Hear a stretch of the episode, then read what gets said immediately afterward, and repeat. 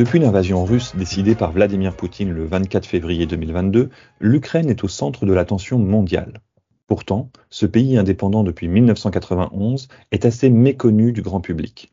Je suis Fabien Cazenave, journaliste spécialisé dans les questions européennes, et je vous propose, dans cette émission Europe du mur des podcasts de Ouest France, de découvrir un petit livre qui nous permet de mieux faire connaissance avec ce pays.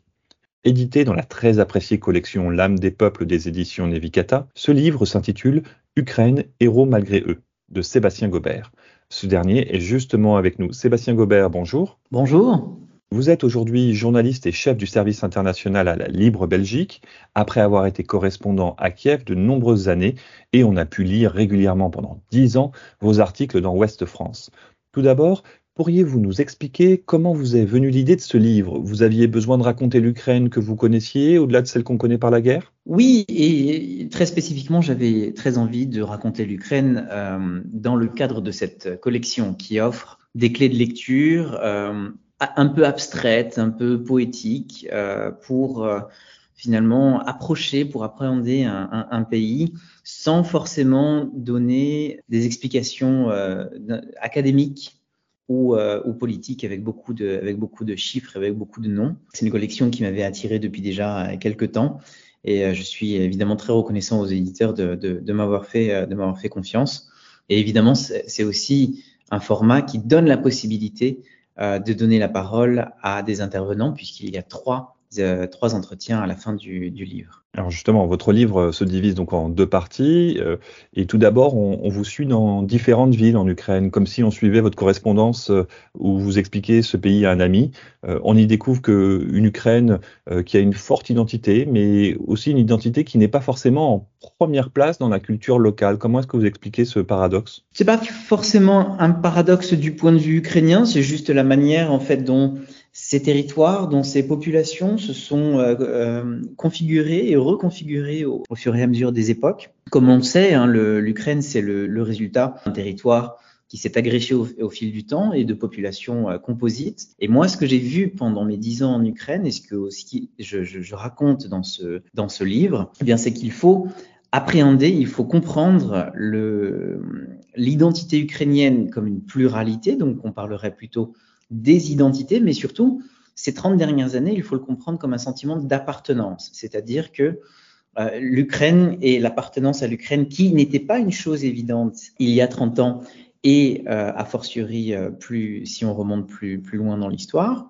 eh bien, il s'est développé, il s'est affirmé ces, ces dernières années, et c'est aussi ce qui explique pourquoi est-ce que les, les Ukrainiens résistent aujourd'hui à l'agression russe, parce que ils ont ce sentiment d'appartenance à un pays qui fait sens, à un pays cohérent, dans lequel se voient des, perspectives, dans lequel ils se voient un avenir, et ils ont envie de le défendre. C'est intéressant ce que vous dites parce que euh, moi je me souviens qu'en 2004, au moment de la révolution euh, orange, où justement euh, les Ukrainiens avaient déjà dit qu'ils en avaient marre de l'oligarchie, de la corruption et un peu des, des, des reliquats soviétiques de la période où ils étaient incorporés avec la Russie dans une même entité, on avait un peu l'impression dans les élections, dans les résultats des élections, qu'il y avait d'une partie l'ouest de l'Ukraine qui était euh, qui était euh, ukrainienne, occidentalisée, euh, et de l'autre partie à l'est où on était certes ukrainien, mais également très russophone, très proche de la Russie.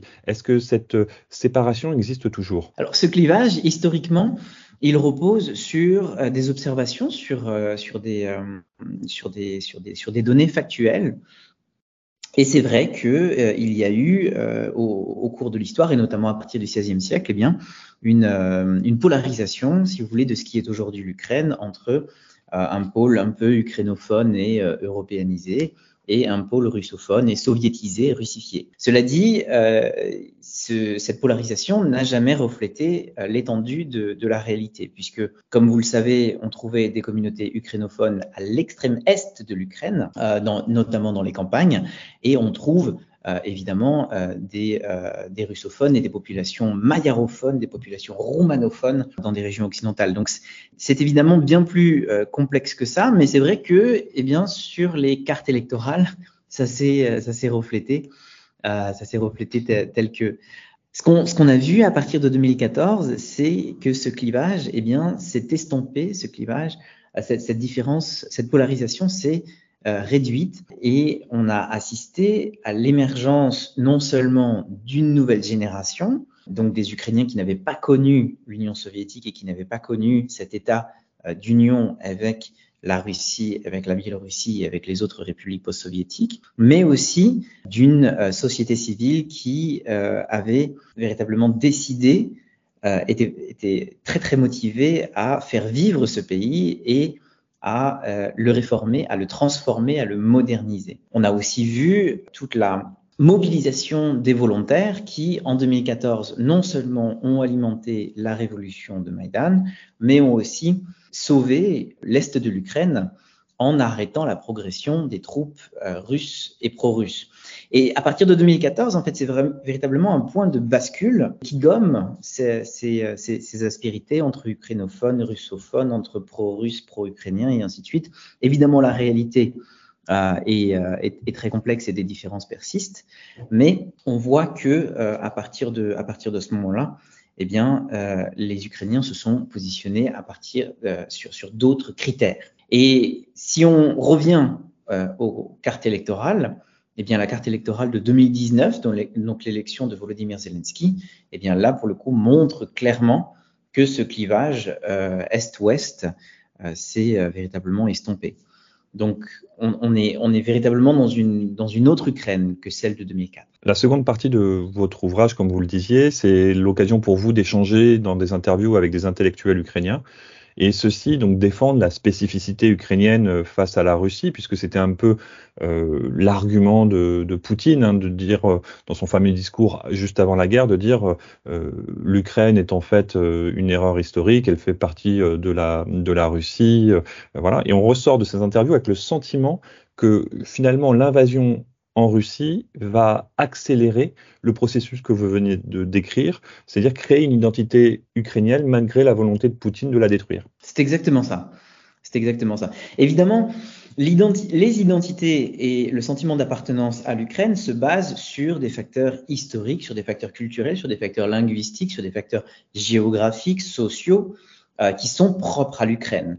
Mais ce qu'on voit et ce à quoi on a assisté ces 30 dernières années, eh bien, c'est que euh, l'agression, les agressions multiples de la Russie, il faut se rappeler que ça commence euh, quand même dans les années 2000 euh, avec les guerres du gaz, ensuite évidemment 2014, l'annexion de la Crimée, le Donbass, et puis aujourd'hui l'invasion généralisée, eh bien, tout cela pousse, tout cela force des millions d'Ukrainiens qui ne se posaient pas forcément la question à se repositionner par rapport à leur lien avec la Russie et à se repositionner par rapport à, leur lien avec l'Ukraine. Et ça, on le voit par exemple dans la pratique de la langue. Euh, on voit que l'ukrainien euh, gagne petit à petit du terrain. Évidemment, il y a des politiques d'ukrainisation qui sont plus ou moins habiles, mais il y a aussi toute une partie de la population qui se met à parler ukrainien, qui abandonne le russe, et eh bien par rejet de, euh, de, de, de, la Russie de, Vladimir Poutine. On comprend bien en fermant votre livre que l'identité ukrainienne est assez spécifique. Elle est faite euh, finalement de, de, plein de différences, de diversité, et que finalement c'est un peu à l'image de la devise européenne, unie dans la diversité, on pourrait dire pour, euh, pour l'Ukraine. Est-ce que vous n'abordez pas du tout cette, cette dimension-là, mais est-ce que vous pensez que euh, l'Ukraine a totalement vocation à entrer dans l'Union européenne à terme, une fois que le conflit sera terminé avec la Russie? Non, mon livre ne va pas jusque-là, puisque là, on, parle, on parle quand même de... Euh, politique euh, fiction presque. Il faut voir quand est-ce que la guerre va se terminer, comment est-ce qu'elle va se terminer, et aussi quel sera l'état de l'Union européenne à ce moment-là. Euh, les Ukrainiens ont fait un choix très clair de modernisation, de transformation de leur pays à travers le vecteur européen. Et ça, ils l'ont exprimé en 2004, ils l'ont exprimé en 2014 et ils en payent le prix euh, dans, les, tranchées tous les jours depuis, euh, depuis, depuis 8 ans. Mais l'Union européenne n'a jamais été une fin en soi. Euh, L'intégration à l'Union européenne n'a jamais été une fin en soi, ça a toujours été un vecteur quelle forme prendra l'européanisation et la transformation de l'Ukraine après euh, les terribles épreuves que, euh, que, le pays est en train de traverser? Ça, c'est encore, euh, encore autre chose. C'est la fin de cette émission Europe du mur des podcasts. Comme vous l'aurez compris, j'ai beaucoup apprécié ce petit livre qui ne coûte que 9 euros en plus. Il s'appelle Ukraine, héros malgré eux de Sébastien Gobert et est publié dans la collection L'âme des peuples. Merci de votre écoute et à très bientôt sur le mur des podcasts. Merci Sébastien Gobert. Merci.